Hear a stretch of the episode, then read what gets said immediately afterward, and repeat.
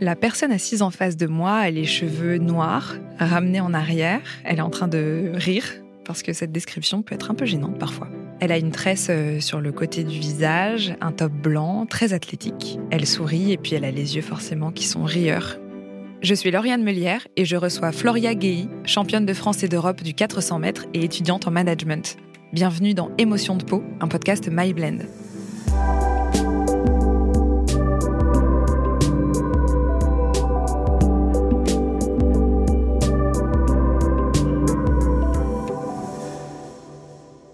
Je viens de te décrire à l'instant. Comment est-ce que tu te décrirais avec tes mots à toi? Mais écoute, je dirais, je commencerai par le côté athlétique euh, naturellement, parce que ça fait tellement longtemps que je suis athlète que bon, ça, ça prend une grande part dans ma personnalité. Je m'appelle Flora athlète, euh, et également maman d'un petit garçon de 3 ans, et en parallèle étudiante euh, en management.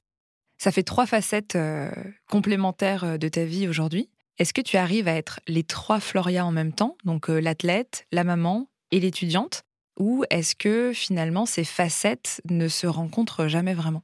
Alors généralement c'est vrai que j'aime bien les dissocier et faire en sorte qu'elles ne se rencontrent pas pour pouvoir être concentrée à chaque fois dans ce que je fais. Mais ça peut arriver qu'elles se rencontrent. Par exemple, quand mon fils vient me voir en compétition, évidemment, là, il y a le côté maman qui est là. Mais il faut que j'arrive à me mettre quand même dans ma bulle pour pouvoir euh, faire ce que j'ai à faire, c'est-à-dire euh, faire la course attendue.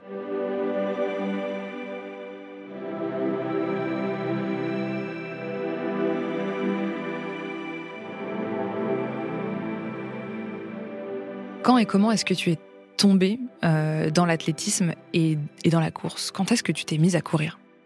Euh, Alors, je suis tombée dans l'athlétisme grâce euh, à, aux compétitions UNSS à l'école. Donc, tu commences par les crosses, etc. Donc, du coup, je me suis pris assez rapidement au jeu. J'ai commencé à avoir des bons résultats. Je trouvais ça sympa. En plus, tu étais avec une équipe c'était fun quoi. Donc euh, ça m'a de suite plu et ensuite euh, j'ai voulu euh, du coup m'y intéresser davantage en m'inscrivant dans un club près de chez moi.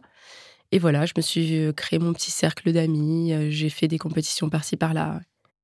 Quand est-ce que ça a basculé pour passer d'un loisir, quelque chose voilà que tu faisais parce que c'était marrant, à non seulement un métier mais aussi un mode de vie? Parce que être athlète pro, euh, ça nécessite euh, quand même un engagement et une structuration de vie qui n'a rien à voir avec euh, le commun des mortels, on va dire. Plus j'avais des bons résultats, plus bah, tu as envie de passer au level supérieur. Et pour ça, comme tu le disais, il faut s'impliquer davantage. Donc à partir de 12 ans, c'était encore un peu la phase loisir, on va dire. Et à partir de 14 ans, là, j'ai commencé à m'impliquer davantage et à intégrer donc une école particulière pour allier le sport et, les études. Après mon bac, du coup, j'ai euh, déménagé de Nantes. J'ai quitté mes proches et ma famille pour intégrer euh, l'INSEP à Paris. Comment ça s'est passé à Paris? Alors, c'était un peu particulier pour moi parce que c'est vrai que je venais. Euh, en plus, j'habite à Nantes, mais c'est plutôt une petite ville à côté qui s'appelle Orvaux. C'était un, mood assez convivial. C'était pas du tout pareil de rentrer dans une structure euh, d'être assez, disons, euh, regardé parce que tu intègres euh, un groupe de haut niveau. Donc, les, on sait de suite ton palmarès. C'est pas forcément un accueil, si tu veux. C'est il y a pas mal de confrontations directes. c'est les premières françaises, etc. Donc, c'est vrai que ça matchait pas très bien avec ma personnalité, disons. Je suis assez réservée et c'est vrai que le mood est important pour moi. Donc, je l'ai vécu partie, enfin, difficilement, on va dire. Et j'étais aussi loin de mes proches, donc ça joue. Comment est-ce que tu te sentais dans ta peau justement à, Paris? Vraiment pas très bien. Je pense que rien que le fait de, l'évoquer, euh, ça me remet un peu euh, là-dedans. Et, tu vois, je suis pas forcément euh, souriante, on va dire, même si c'est un choix, mais c'était mon choix, mais ça m'a permis de savoir ce qui me correspond et ce qui me correspondait pas. Ça m'a permis de connaître une, une, autre facette de ma personnalité, c'est-à-dire que je me rends compte que si je, si je suis pas bien, dans ce que je fais, j'hésite pas à prendre une toute autre direction. Donc vraiment un virage euh, complet. Euh, même peu importe ce que les gens peuvent bien en penser, j'y vais quoi. Je m'écoute en fait, c'est ça. Je me suis rendu compte que c'était super important de s'écouter parce que par la suite, je suis restée sur cette euh, cette idée-là de me dire que si je me sens pas alignée avec avec moi-même, bah écoute-toi vraiment et prends la bonne décision Et au final, ça m'a bien réussi. Parce que j'ai quitté donc euh, l'INSEP en 2012. J'ai intégré un, groupe à Lyon, j'ai repris des études. Enfin, c'était bien dispatché, dissocié, tout ce que j'aime. Et de là, euh, j'ai, euh, enfin, mes, mes performances se sont envolées, quoi. Donc, à partir du moment où tu t'es senti bien et où tu t'es senti à ta place, mmh, c'est ça. En fait, ta performance, ton physique, tout est tout commençait à s'aligner. C'est exactement ça. C'est ce que j'allais dire. tu t'étais bien aligné. C'était, c'était un, le groupe était bienveillant. C'était un groupe pourtant, euh, enfin, hétérogène. Donc, pour certains, encore une fois, ça ne correspondra pas. Ils voudront que la performance, euh, le gratin, si, je puis dire. Et moi, justement, ça, j'aimais bien. J'aimais bien voir différentes personnalités, différents objectifs, mais toujours cette même passion qui nous unit. Et ça, c'était, c'était royal. J'étais super épanouie. Ça se voit même dans la façon que tu as d'en parler. Ben oui. Mais tu, les yeux brillent et tout. Oui, C'était une révélation finalement. Je me suis dit, ah oui, bon, bah, en fait, on peut, on peut se créer euh, son chemin à soi finalement. Il n'y en a pas qu'un seul. Quelle sensation c'est de courir pour toi? Est-ce que tu trouves euh, du plaisir? J'imagine que oui. Et quel plaisir c'est? Alors, en règle générale, oui, ça reste un plaisir. Mais parfois, euh, tu te retrouves dans des situations où tu es stressé, tu es, tu es submergé par tes émotions. Faut gérer le stress et ça, c'est pas forcément évident tu oublies sur l'instant, euh, t'as pas forcément ce, côté plaisir, même si généralement, euh, bon, mon coach va me dire euh, prends plaisir, mais sur l'instant, tu dis waouh, c'est quand même une grosse pression. Donc bon, c'est disons que c'est un cocktail de plusieurs émotions, mais ça reste quand même le plaisir à la base. C'est la compétition qui crée ce stress? Ah oui, ah oui, c'est pas évident parce que tu t'es tellement investi que là, tout se joue en, en quelques secondes finalement. Et tu te dis, je peux pas finalement échouer, même si j'aime pas ce mot-là. Donc ça génère forcément un stress. tu t'imagines toujours euh, plus ou moins des scénarios qui finalement ne vont pas arriver. Mais euh, voilà, ça, traverse forcément ton esprit à un moment, donné. Et c'est ça qui génère le stress. Justement, euh, il y a le fait de courir et il y a le fait de concourir. et toi, tu es une compétitrice. Sinon, je pense que tu n'aurais pas fait ce métier. Tu ne cours pas seule, tu te mesures aux autres. Et euh, finalement, au-delà du temps qu'on fait, euh, ce qui compte, c'est de faire le meilleur temps que ceux qui courent avec nous. Exactement. Euh, celles qui gagnent, celles qui perdent. Et justement, est-ce que tu peux développer sur le rapport que tu entretiens à, la compétition, cette adrénaline aussi, ce, stress un petit peu de d'être finalement dans le couloir de juste à côté de peut-être celle qui remportera l'or à ta place, quoi? Faut savoir en jouer finalement euh, parce que comme tu le disais on est enfin en fait on est chacune dans notre couloir mais ça reste quand même une, confrontation. Mais sur le 400 mètres il y a un décalage au, départ. Donc tu les vois pas de suite comme tu pourrais le voir sur, sur un départ d'un 100 mètres. Ils sont tous à la même ligne.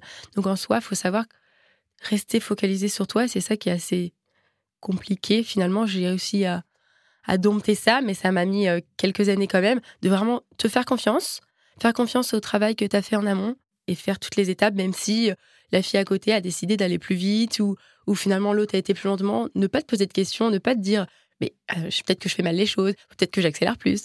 Donc tu vois, il faut se dire vraiment, ça se joue sur la dernière ligne droite. C'est là que tu vas vraiment les voir. Quelque part, c'est excitant aussi, ça me plaît. Comment est-ce que tu te sens dans ta peau quand, quand tu gagnes? C'est, je ressens la sensation là, tu vois. C'est, c'est un, soulagement, un poids quelque part qui, qui, qui, qui s'en va et une extase. C'est un mélange de, plein de, de plein d'émotions. Tu repenses à tout, toutes ces dures séances que tu as réalisées euh, dehors, qu'il pleuve, qu'il neige, euh, que tu sois fatigué ou pas. Euh, tout ça, ça s'envole et tu te dis, ok, ça a du sens. J'ai fait tout ça pour ça, pour vivre ce moment-là.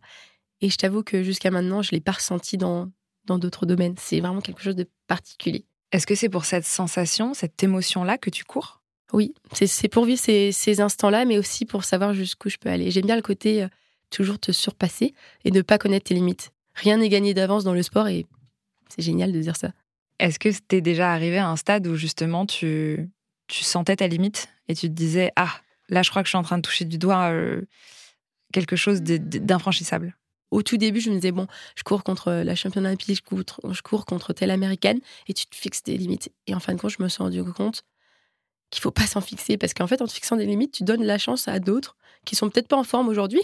Mais du coup comme tu te fixes des limites et tu dis non elle elle a fait ça ça ça dans sa vie je peux pas la battre bah c'est arrangeant pour elle parce que tu te tu te mets en retrait de suite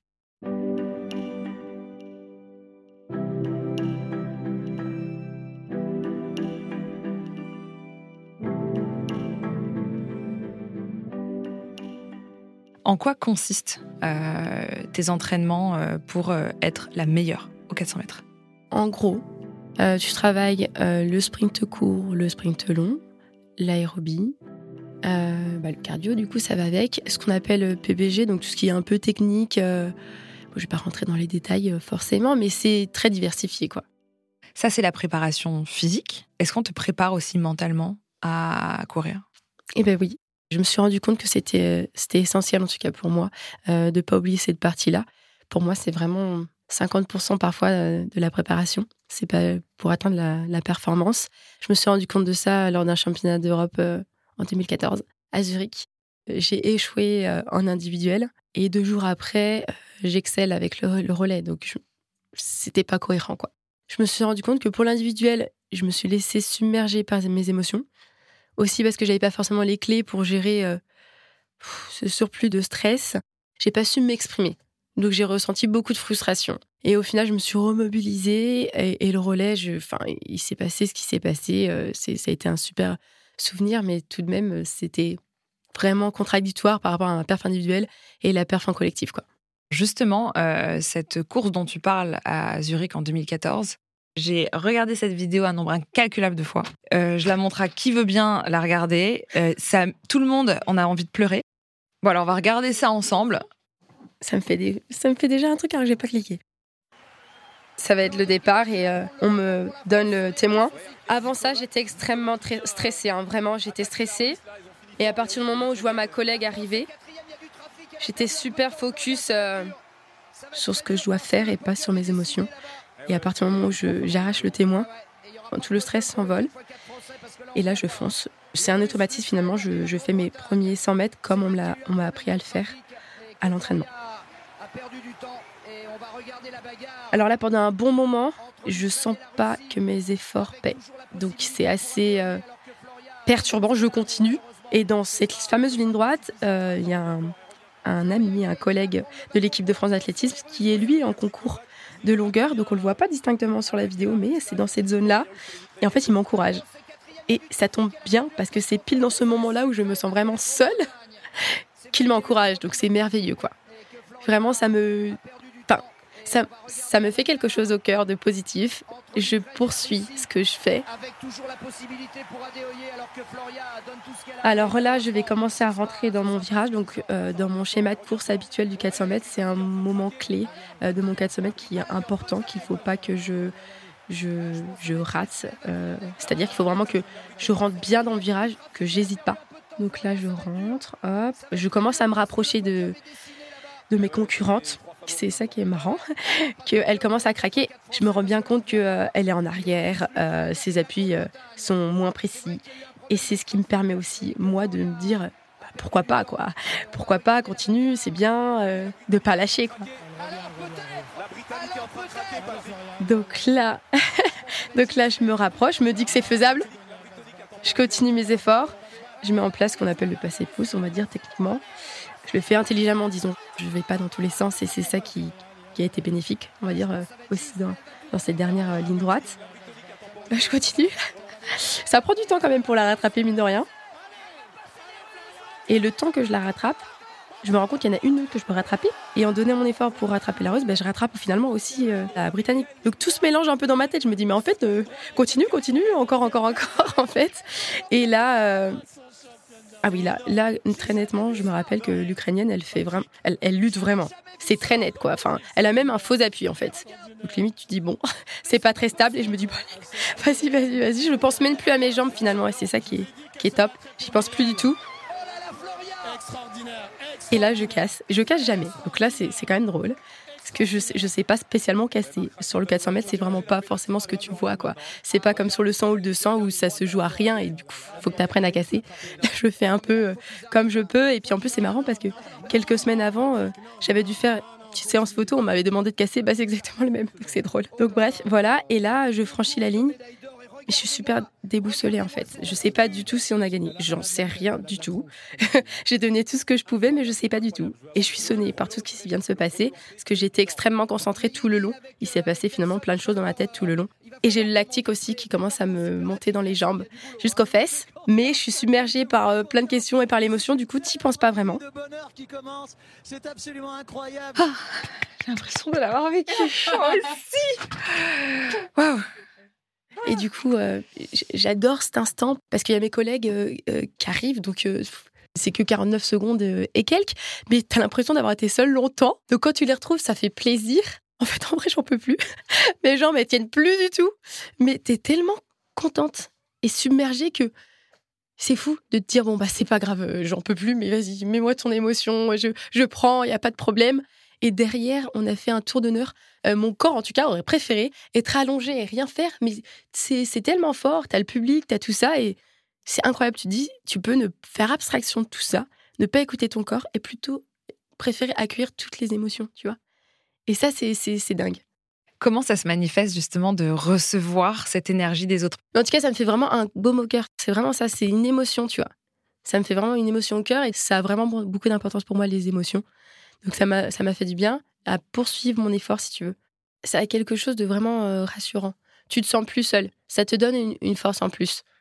C'était vraiment une sensation de, ouais, de, de, bien-être, même dans l'effort. Pourtant, j'étais j'étais lancée, j'étais à pleine vitesse, mais tu le, tu le ressens. Tu le ressens vraiment.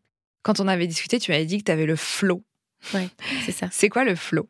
C'est un peu quand, quand tout est aligné. C'est-à-dire que en amont, j'avais la préparation qu'il fallait. J'avais euh, la concentration qu'il fallait. Sur le coup, j'étais très lucide.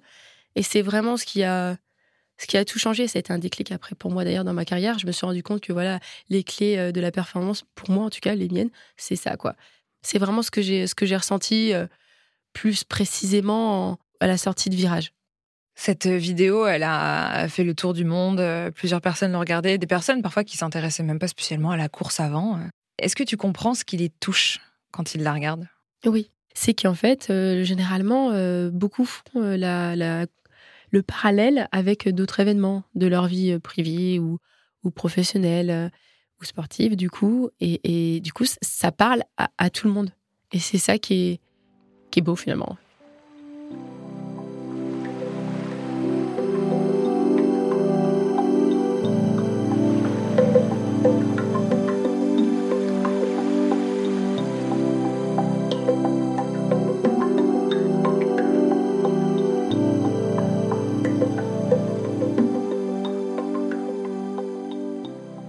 Quand on te voit courir, t'es toujours euh, apprêté, t'as les cheveux faits, nickel, un maquillage qui te va bien, euh, les ongles peints.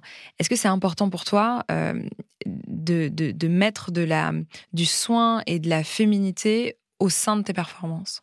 Oui, c'est important pour moi et puis ça m'aide aussi à pas être submergée par toutes mes émotions. Avant d'arriver au stade, j'ai toujours du coup ce petit moment où tu te prépares, je me maquille. Et ça, ça permet de me libérer un peu l'esprit parce que c'est vrai que tu, tu as tendance à cogiter, à te dire et si ça se passe comme ci, et si ça se passe comme ça, ou à refaire plusieurs fois ton schéma de course.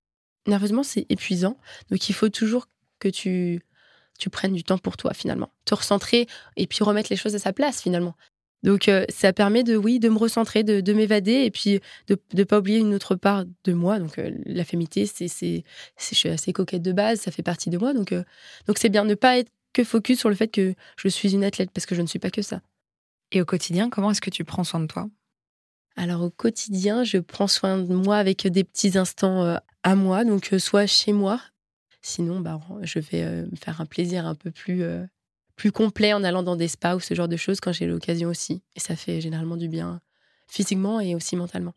Et comment tu prends soin de, ta peau? Généralement, je prends euh, ce qui me correspond euh, bien, donc tout ce qui est à base de, beurre de karité ou d'aloe vera, ce, genre de choses. Après, je fais un peu au feeling, je teste un peu euh, tous les produits. Je ne prends pas forcément une même marque.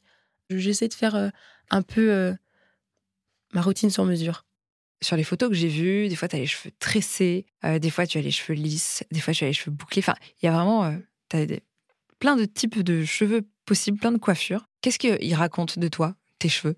Mes cheveux, oh là là. C'est un sujet euh, un sujet que j'ai étudié un long et large et un travers parce que à la fois c'est sympa de pouvoir changer de tête assez souvent parce que bah, c'est rigolo de jouer un peu avec différents styles. Et d'un autre côté, c'est pas évident parce que c'est des cheveux quand même difficiles à, dompter. Donc, généralement, quand j'ai des tresses, c'est que c'est une compétition très importante. Et du coup, je veux gagner du temps aussi le matin. Donc, c'est pour ça que j'utilise aussi les tresses. J'aime bien parce que c'est rapide. Voilà, si j'ai. Parfois, j'ai des courses à 9 h du matin. Donc, tu vas faire un, réveil musculaire à 5 h, 6 h du matin. Et généralement, bon, voilà, je vais pas forcément lisser mes cheveux ou faire la préparation habituel. Donc, c'est aussi, euh, aussi un gain de temps. J'aime aussi jouer avec les modèles. C'est sympa, mais avant tout, je t'avoue que c'est pour gagner du temps. Moi, je sais que mes cheveux bouclés, ils allaient de pair avec euh, mon acceptation de mes origines. Est-ce que euh, toi, tes, tes cheveux ont peut-être été par le passé ou encore aujourd'hui en lien avec le rapport que tu entretiens à tes origines? Oui, je dirais oui, forcément. Peut-être un peu plus quand j'étais quand j'étais petite, parce que souvent on me posait des questions tiens, c'est marrant tes cheveux, est-ce que je peux les toucher Voilà, ce genre de choses. Donc, je, je, me rendais bien compte que la personne qui me parle n'avait pas forcément les mêmes origines que moi. Donc, c'est dur de, de, tourner ça positivement, mais ça a créé un peu une différence, disons. Après, c'est quelque chose qui arrivait souvent parce que généralement, j'étais la seule, la seule métissée. Donc, donc voilà, comment les dompter, quelle est la bonne astuce. mes parents n'avaient pas forcément les produits nécessaires aussi, donc ça, ça aidait pas. Donc ça a été quand même compliqué. Par la suite, euh, pendant la période de l'adolescence, bon, j'ai pu euh, échanger avec des copines qui avaient euh, à peu près la même texture de cheveux. Je me suis rendu compte qu'en fait, il y avait plusieurs gammes de produits et qu'il y avait des, possibilités pour dompter ses cheveux. Donc voilà, mais ça a été, ça n'a pas été évident. Encore aujourd'hui, disons que je, parfois, je me cherche encore.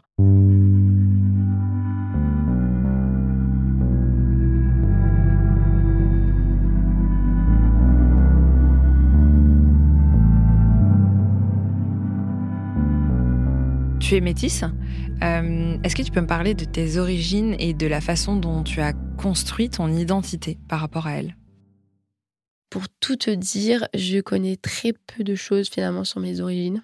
Ma mère est originaire de, Bretagne et mon père euh, de Côte d'Ivoire.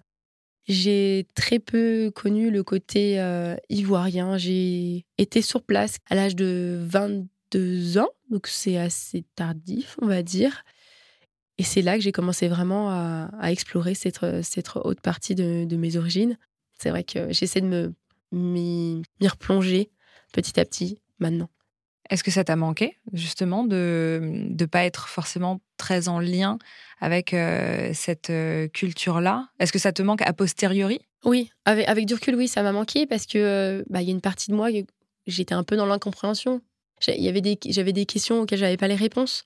C'était quelle question que tu te posais par rapport à ses origines? Bah, L'histoire déjà, l'histoire de, de, mon pays, enfin du, de, de la Côte d'Ivoire. Comment nourrir tes cheveux, comment nourrir euh, euh, ta peau, parce que du coup elle demande une hydratation particulière, en tout cas pour, pour moi. Enfin, des petites réponses euh, comme ça dans, dans ma routine quotidienne, si tu veux. Ça m'a simplifié la vie. C'est vrai que je me sentais parfois différente, carrément. Il n'y a pas d'autre terme. Oui, ça m'avait manqué, sans le savoir.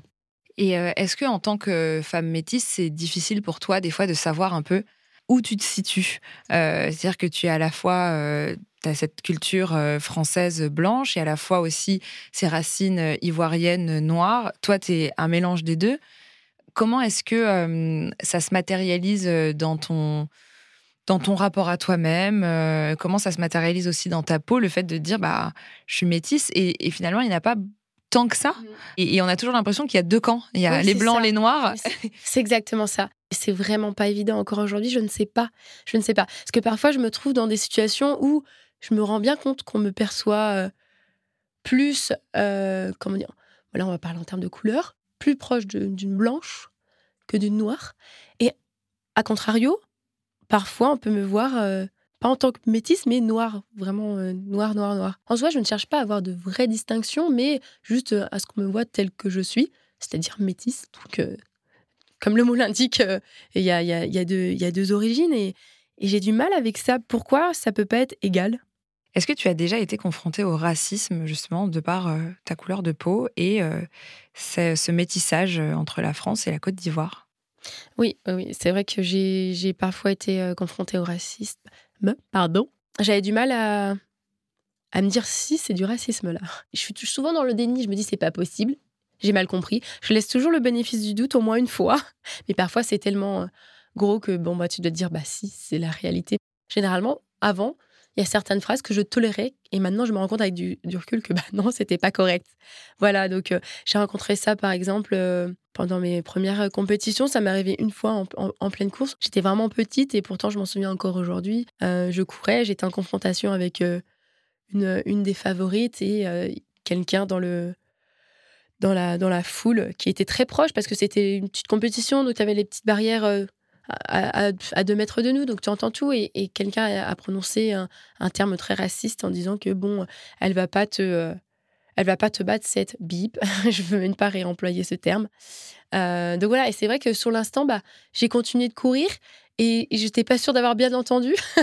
et en fait, en voyant mes parents après la course qui étaient complètement scandalisés, Là, je me suis dit, bah, si, c'est ça. Tu as bien vécu euh, du racisme. Voilà, donc c'est malheureusement, c'est encore un peu le cas aujourd'hui.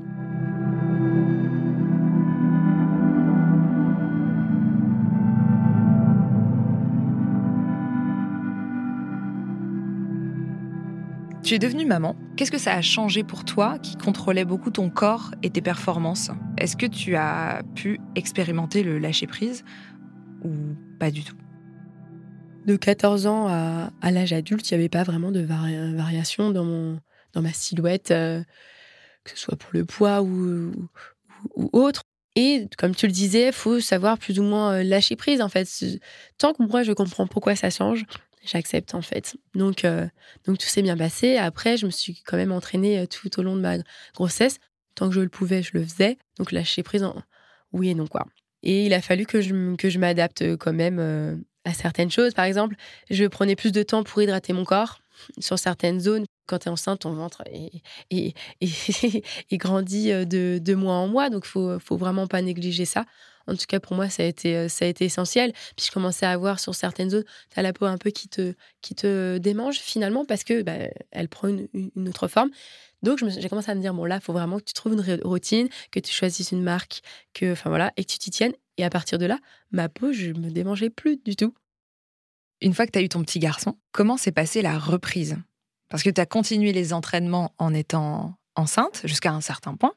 Euh, et ensuite, bah, il a fallu euh, se remettre euh, dedans. J'ai eu de la chance de pouvoir continuer donc jusqu'au huitième mois de grossesse. C'est quand même pas mal.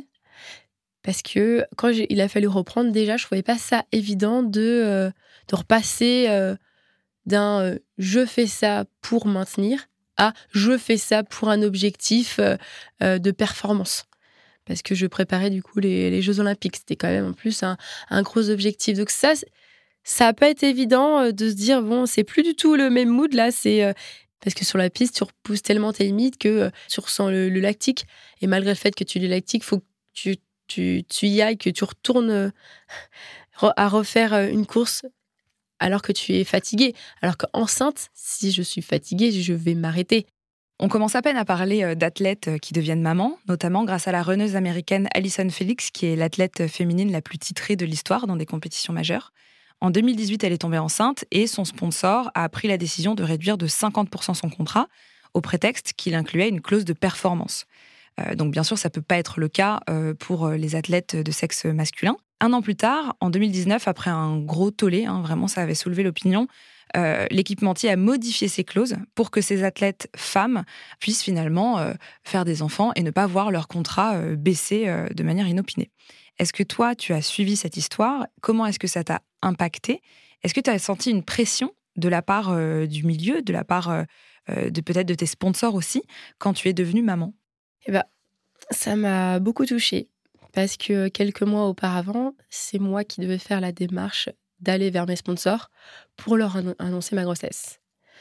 Donc c'est vrai que à ce moment-là, il n'y avait pas encore eu euh, cette polémique. J'avais aucun exemple, mais c'est quand même euh, pas très juste de devoir se mettre dans un état de stress quand tu es enceinte et d'avoir l'impression de devoir euh, avouer quelque chose ou de devoir. Enfin, je sais pas comment dire. C'est, quand même un événement euh, extraordinaire d'être enceinte, etc. Et pourtant, je me suis retrouvée confrontée à, être en stress parce que je devais annoncer ma grossesse. Donc, c'était particulier. Et je suis partie du principe que j'étais, tant pis, peu importe ce qu'ils vont me dire, j'étais prête à, à perdre mes sponsors, en fait. C'est horrible. Mais je me suis dit, bah, peut-être que tu n'auras aucun sponsor. Donc, je me suis dirigée vers mon sponsor principal, donc l'un des concurrents de cette grosse entreprise. Et en fait, été agréablement surprise parce qu'ils ont super bien accueilli ma, ma nouvelle, en fait. Je me suis dit, oui, donc là, c'est une vraie collaboration, on a les mêmes valeurs et ils croyaient à, mon projet de revenir euh, pour euh, me qualifier aux Jeux Olympiques, euh, tout mettre en œuvre pour, pour être prête. Et c'est important d'en parler. Et quand j'ai suivi l'histoire d'Alison Felix, je l'ai trouvée super forte. Quoi. Je me suis dit, si j'avais perdu mes sponsors, je ne sais pas si j'aurais eu la force de, de crier au fort au scandale, en fait. J'aurais peut-être pas eu cette force-là.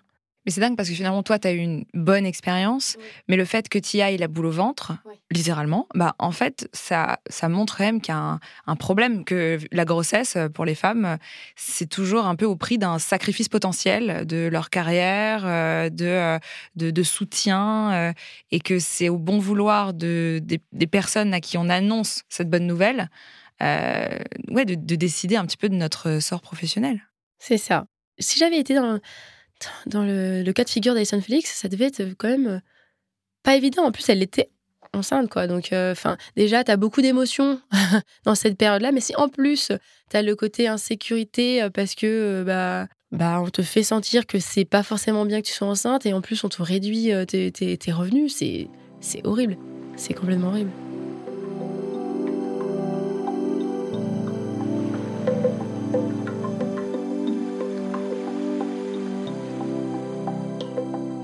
Aujourd'hui, tu as décidé de reprendre tes études. On parle parfois de, retraite, on parle parfois de reconversion. En quoi est-ce qu'elle consiste? C'est quoi? Qu'est-ce que tu fais? Alors, j'ai repris des études de management euh, général. Donc, en soi, ce qui me, ce qui me plaît euh, aujourd'hui, ce serait de travailler dans le, milieu de marketing, être euh, chef de projet en marketing. Parce que le master management général, ça regroupe tellement de choses. Je fais de la stratégie d'entreprise, du la finance, euh, du marketing, du management, enfin vraiment beaucoup de choses. Donc je rencontre beaucoup de gens d'univers différents et c'est ça aussi euh, qui me plaît. Qu'est-ce que tu attends de cette euh, reconversion et de cette nouvelle vie? Parce que finalement, là, les études que tu entreprends et le projet de vie que tu as, le nouveau projet professionnel que tu as, il est diamétralement opposé aux 400 mètres. Ah oui, oui, c'est vrai. Mais après, je ressens quand même. tu as quand même toujours cette notion d'objectif. Tu as, un objectif, tu passes par des étapes. Moi, je, vois beaucoup de parallèles euh, dans mes études et j'imagine déjà un peu euh, ce que je vais vivre quand je serai euh, affectée à un poste, à un poste précis. Et tu as toujours aussi cette, cette, cette pression d'atteindre l'objectif ou non. Donc, ça va quand même se rejoindre. Et j'ai quand même un petit peu cette adrénaline quand j'ai une présentation à faire devant un jury, ce, ce genre de choses. Donc, donc moi, ce que j'attends clairement de, de, ma reconversion, c'est de de toujours avoir cette, euh, cette notion de plaisir et d'être euh, et d'avoir ces petits moments comme ça de, de, stress mais, euh, mais contrôlés quoi. Et je pense que je peux le retrouver dans, ce, dans cette voie là et cette reconversion, comment est-ce que tu l'envisages? Parce que c'est un peu comme si tu opérais ta mue, en fait. comme si tu changeais de peau, c'est-à-dire que tu étais dans une peau d'athlète, c'était ton identité, et là, tu es en train de passer dans une peau de peut-être chef de projet c'est pas la même perception, c'est pas la même façon de se présenter. Qu'est-ce que tu ressens à l'idée de d'opérer cette mutation? Je voyais ça un peu comme une seconde vie, donc euh, je suis un peu excitée.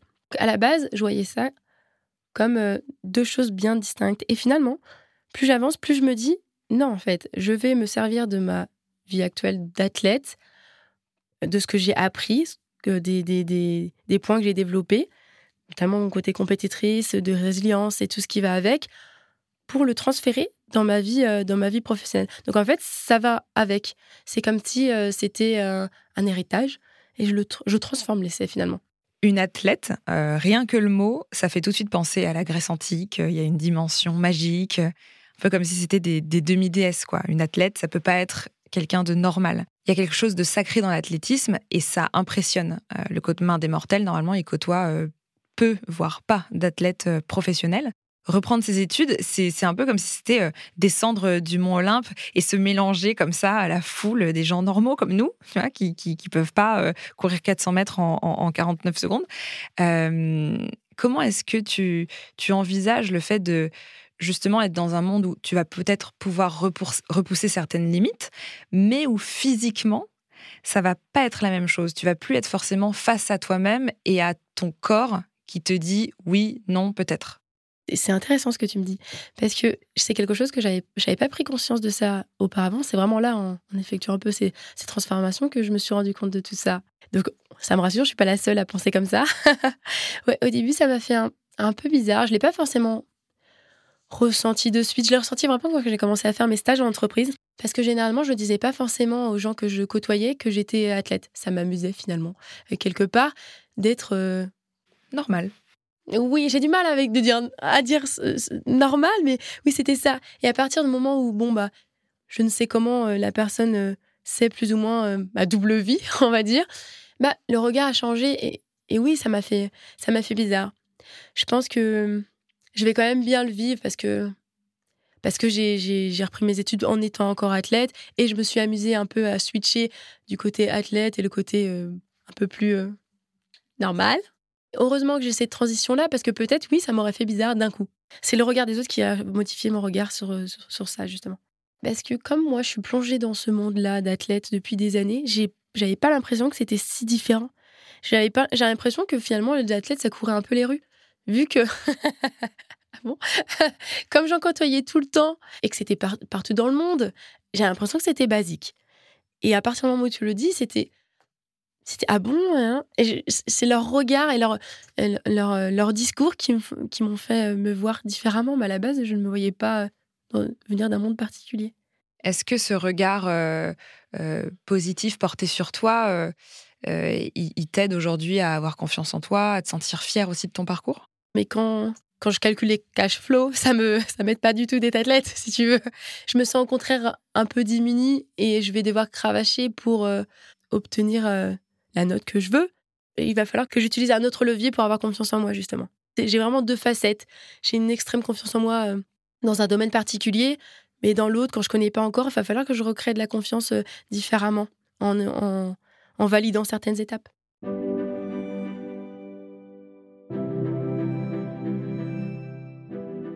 Je vais te poser la question que je pose à chacune euh, des invités de ce podcast. C'est la dernière question de l'épisode. Aujourd'hui, comment est-ce que tu te sens dans ta peau? Disons que je me sens bien dans ma peau, mais que j'appréhende euh, l'après-carrière. C'est-à-dire que je commence déjà à réfléchir, à me dire hum, quel sport je voudrais faire, parce que je ne peux pas, je me vois pas ne pas en faire du tout. J'aurais du mal à ne pas garder cette silhouette que j'ai connue depuis des années en fait. J'accepte certains changements, mais pas trop. Je pense que ce serait trop compliqué. Donc, je suis en train de trouver euh, quel sport pourrait me permettre de garder quand même euh, une silhouette d'athlète, en ayant quand même cette notion de plaisir, mais pas cette même régularité, bien sûr, que j'ai connue auparavant. Et ce sera forcément un sport tout autre que celui que j'ai pratiqué depuis des années.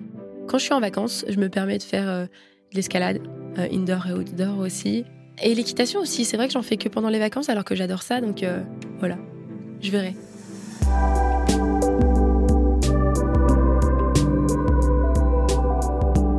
Je suis Lauriane Melière et j'étais avec Floria Gay dans Émotion de peau, un podcast My Blend. J'espère que cet épisode vous a plu et si c'est le cas, vous pouvez vous abonner à Émotion de peau, nous laisser vos commentaires et surtout vos étoiles. Émotion de peau est un podcast de My Blend produit par Louis Créative, l'agence de contenu audio de Louis Média, en collaboration avec Plume Rédaction. Karen Loyer a fait le montage, la réalisation et le mix de l'épisode sur une musique de Marine Kéméré. À la prochaine!